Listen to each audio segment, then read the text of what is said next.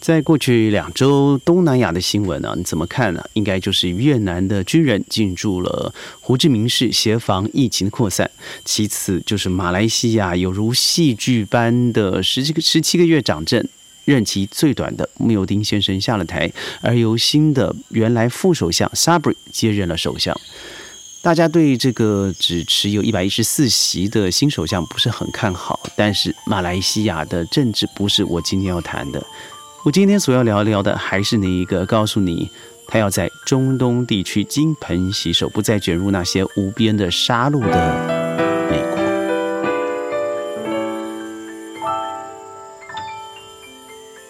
欢迎各位加入今天的宣讲会，我是轩。宣讲会从五月开始移师到 The Plantation 川林，所以你会听到现在大自然绿色的声音。但愿让你有一天清新的美好。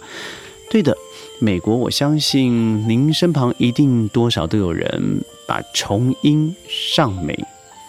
当做生命达到一个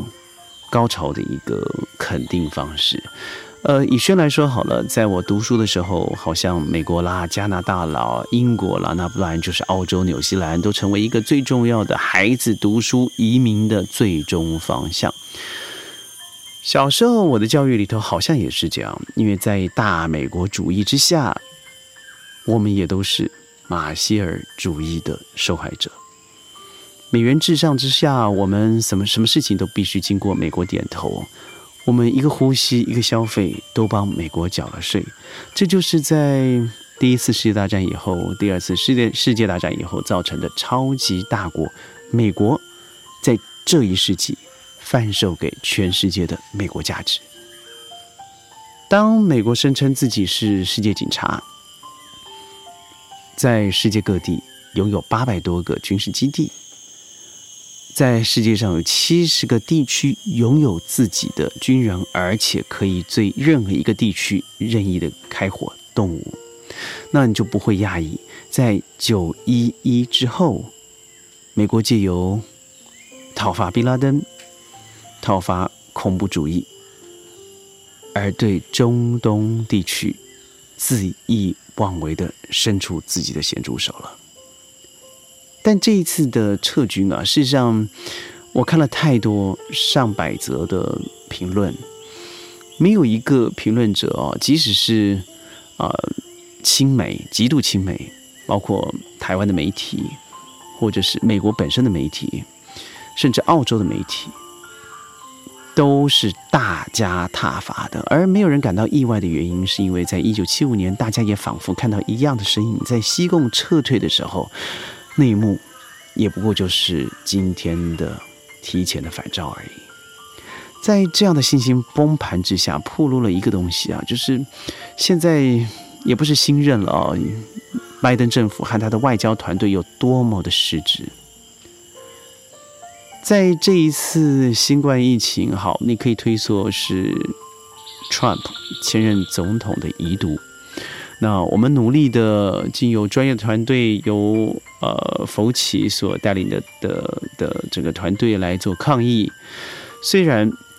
上一周。有十八万的十八岁以下的青年人依然感染疫了，但是我们知道他是往一个比较对的方向去。尽管你用了一个大美国主义，拥有每个人拥有一百剂的疫苗，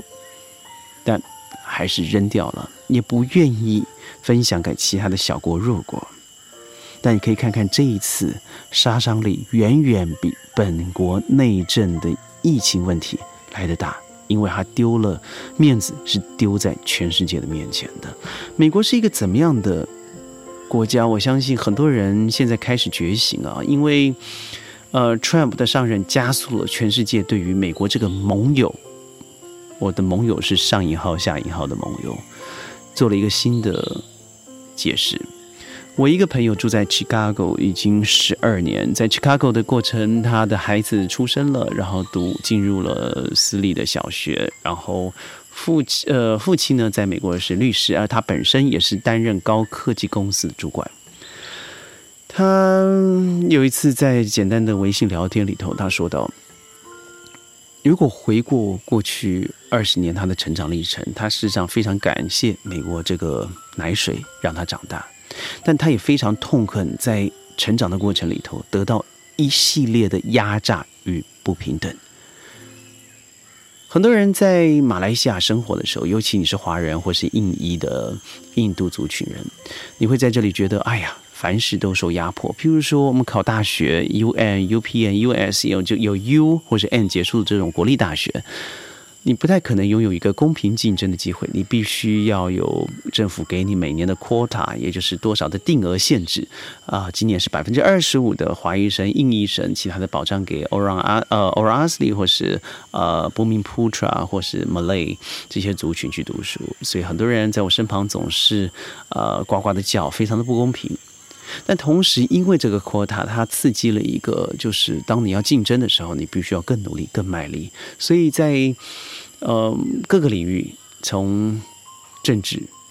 金融、科技、农业、外交乃至国防，你都会看到非常强烈的华族或者是印族的呃身影，而且几乎是扮演着决定关键的角色。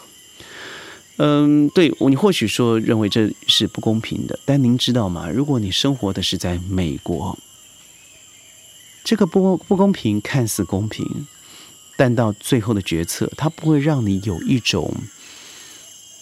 像马来西亚明白的说有多少的名额限制，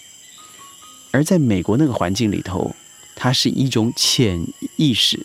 是一种潜规则的方式，告诉你，你就是不可以。即使你再优秀，即使你已经达到了那个就是百分之一的 quota 限制，你还是一样的没有机会进入决策的环节。这样的状况现在有没有好一些？我觉得对拜登，他其中一个在上任的口号就是要让两性更平权，所以他有了一个 Harris 成为他的副总统。但 Harris 出现，很多人也当然都是为之一振了，因为很多人认为认为他的资历并不是非常的完整。但是 Harris 有个非常强项，就是他非常有招募资金的能力。所以在整个团队里头，Harris 只要出场的时候的，往往有非常强烈的气魄，拿到钱的能力。同时，他还可以辅佐 Biden 的年纪上面的缺失。最近我们可以看到，这位华文名叫做贺锦丽，她的呃原名叫做 Kamala Harris，美国副总统来了东南亚访问。他访问了两个国家，一个是新加坡，另外一个就是越南。非常明显的，他是来探视东亚对于整个阿富汗情势的反应，他避免了整个阿富汗的事件负面效应继续发酵。他必须要在这样多年之后加强亚洲与美国的关系，但是各位可以看到，所有的报章杂志，尤其是半岛电台，对这个评论啊是非常保守的。也就是新加坡明显的不愿意选边站，而越南也出其不意的不愿意加入美国的反华联盟。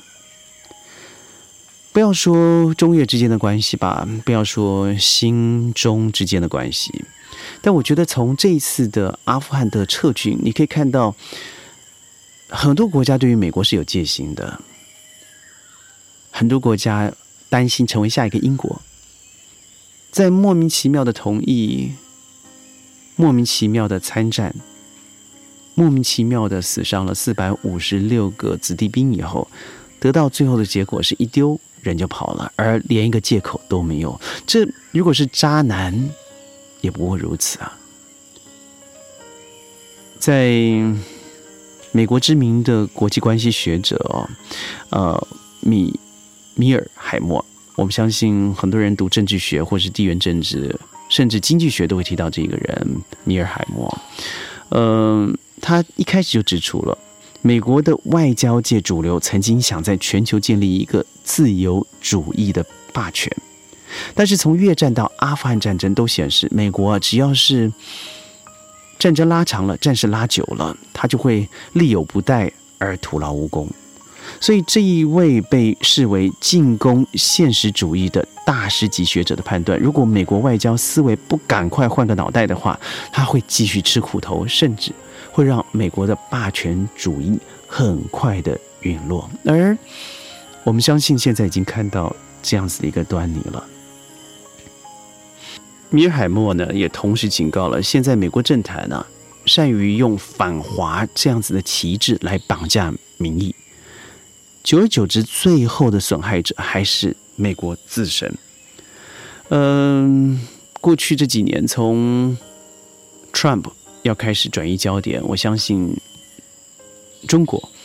就成为他最重要的主要攻击目标。他非常不乐见中国开始畅行自己的数字货币，中国开始和俄罗斯进一步的有政治交好的可能，更不乐见中国在整个亚洲开始扩大它的影响力。更不乐见“一带一路”的成功。我现在是用中文做播报，那我相信百分之九十九的收听者应该都是华人，或者是非常亲华人的人。“一带一路”的成功对我们不好吗？当现在习近平平先生开始提出的“呃，共富、共好、共有”，不好吗？当然，如果说我们在基础建设上面共有，我们生活从原来的均贫到均富的过程，这是非常非常，我觉得大胆，甚至有点冒险，但是却绝对值得一试的一个想法。那对我们不好吗？不可思议的是，台湾。乃至于香港，很多于很多人到现在还是沉迷于一个，就是不要让华人团结，不要让中国变大，赶快让西方势力入侵，而认为他们真的会帮助整个亚洲的战事。有这些空想的人，你真的应该换个脑袋了。如果你真的不相信，我建议你可以扩大自己的阅读同温层，看看世界。怎么说现在的当前形势？但愿未来呢，在阿富汗的一个照妖镜之中，你可以看到自己国家所在的位置。如果您仍然被民族主义绑架的话，您可能永远跳脱不出来一个美国独大的假象。我是轩。宣讲会每天十五分钟，在云端和你分享世界的大小事。我们明天云端见，拜拜。